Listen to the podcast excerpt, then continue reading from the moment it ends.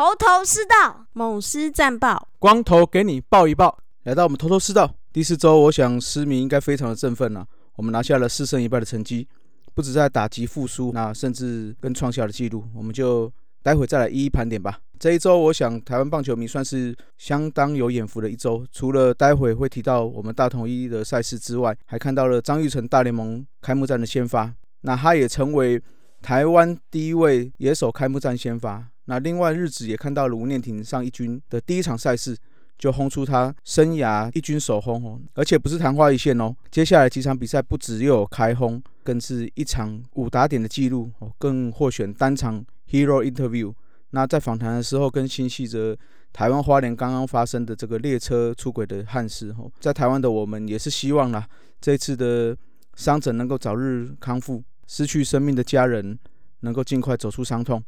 啊。其实不是棒球员啦，我们在各行各业。都是可以用不同的行动来支持这次受伤或者是失去生命的同胞们，那大家就一同帮他们加油吧。啊，回到本周的猛狮战报，来先来看看第一场啦。古林这一场是绝好掉哈，虽然开赛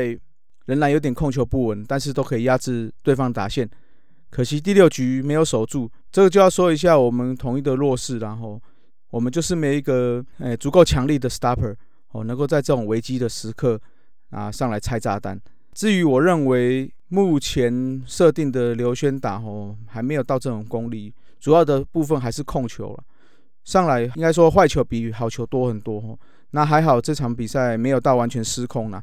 那也才有后续复林的全垒打嘛。说到这个全垒打吼，这个就是我前几周有说过的啊。我们在去年一整年整个。一整串哦，一连串的被听牌的逆境下还可以夺冠哦，打者的心态有明显跟前几年不同。只要有足够的局数在可追的范围内，我们我想还是能有非常非常有能力来追赶啊。但是还是要多多靠牛棚撑着哈。那到了第二场花果山的桃园哦，就明显被拉开了。布雷克前面因为太顺了，这让纳瓦罗有点太放心哦，以至于在第六局就被超前了。不过后续牛棚也没有止血，那当然就被拉开差距了，这个就有点难追了哈。目前来到桃园，似乎让我有前几年这种感觉啦，有点打的不是很顺哦，那也打的不是很好，那这部分就再来观察啦。这几周哈，那不管是他们的朱玉贤、陈俊秀，都是有伤嘛，在休养哦，我们应该要多把握几场的这个机会哦，看可不可以拿下多点的胜利。到了周末三连战了，这就是我们统一主题日目前最强运，而且是票房最好的主题日哈。第一站靠着蒙威尔的五万大比赛赢得比赛。啊，等一下再来说蒙威尔的表现。第二站泰迪也是压制的很好哦，七局十 K 失两分，加上后续投手投的也不错，再拿下一胜。第三站小燕子本季的首次先发，表现算不差，不过这个球速还没有真的到位哈，大多是在一三五上下游走，那控球就还要再多加油哈，才投五局就已经破百了。账面上虽然只有两次试坏哈，但是整场看起来常常投不到自己有利的球速哈，都是陷于不利的状态。虽然本身是非球投手，但是今年因为我认为球没有这么弹了啦，所以不要怕被轰，就是要勇敢一点投进去。那这三场打击当然不在话下了，得点圈算是都有把握住，也让比分可以拉开吼。那这三场三连战对我们是相当有利的，最主要就是打击有打开哦。那希望手感就此恢复，至少。看到志杰本周的强击球变得很多哦，单周看来打击率只有到两成七六，OPS 才点六六八哦，但是强击球的比例增加了，也打他四分打点，所以看起来状态是有调回来。那四爷大家还是很担心啊，但是上周上雷率达到了点五三三哦，显球这个部分能够提升上来，那再来就是增加他 counter 的感觉了哦。那因为看起来 counter 还没有到这么稳定，有时候挥棒还是比较稍微慢一点。那如果三鬼都归位的话，再加上富林啊、国庆爷的好手感，后段棒次还有靖凯、戴安的神来一击，我想打击这部分就不用担心了。那富林的部分有番薯粉在我们的社团哦，有被问到说为什么最后两场没有上哦，最主要是三连战的第一场，诶，二连安打之后一个回垒，造成他脚步有点不适哦，就让他轮休了。目前听说是没有什么大大碍啦，所以应该是接下来比赛还是可以上场。那再回到这三连战，为什么说我们有利的部分哦？那当然就是投手啦。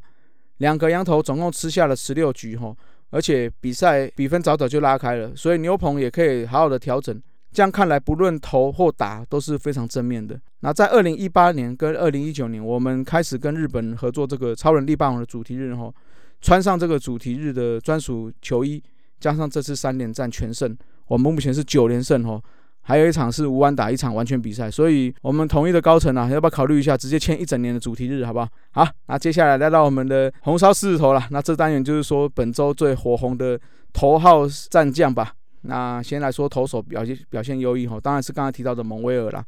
一百四十二球无安打比赛，这是统一第四位达到的选手，前面三位分别是曹大帅、曹俊阳、嘟嘟潘威伦，还有投出史上第一场完全比赛的瑞安。那蒙威尔的。一百四十二球也是史上用球数最多的无安打比赛。大家在讨论这个超人力霸王的球衣有加持之外，还有大家就是最多人讨论就是用球数的问题了。啊，对了哈，题外话一下哈，这个说到这个超人力霸王的球衣哈，很巧哦，前一位投出无安打比赛也就完全比赛的瑞安哈，也是穿着超人力霸王的球衣，而且瑞安跟蒙威尔还没有来统一之前就是好朋友，所以这是巧合中的巧合啦。回来说这个球数的部分哈。刚开季没有多久，就在一场投这么多球，确实确实啦，是个风险之一吼。不过由于我们中职的赛程来看吼，投手大多是可以投一休六，也就是说一场的话就是一周一周上一场，所以足够的休息，我想应该还是可以的啦。那单场投球跟休息天数的问题，哈，我们有节目达斯莫希斗也有讨论过，那甚至达斯也在野球台姆的节目的访谈上也有聊过，所以大家可以去听一下。说回来那天，哈，我看到第六集确实觉得这个投球数有点太多，想说会让他投下去吗？哈，因为大联盟也常有发生过就是接力无安打的部分嘛，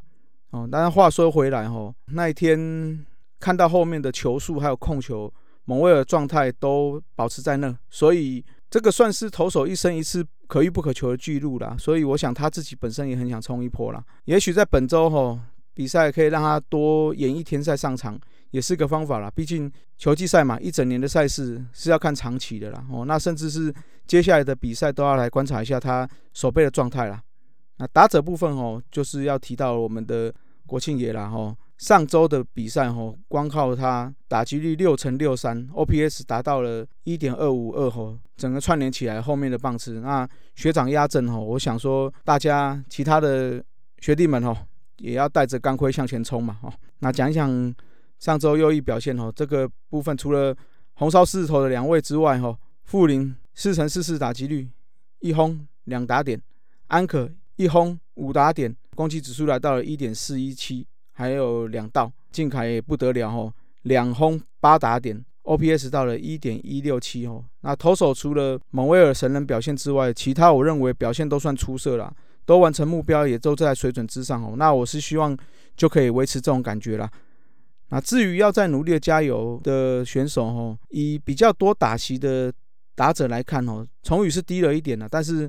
他光是接了这场无安打比赛，我觉得就足够了，那也不用太苛责了哈。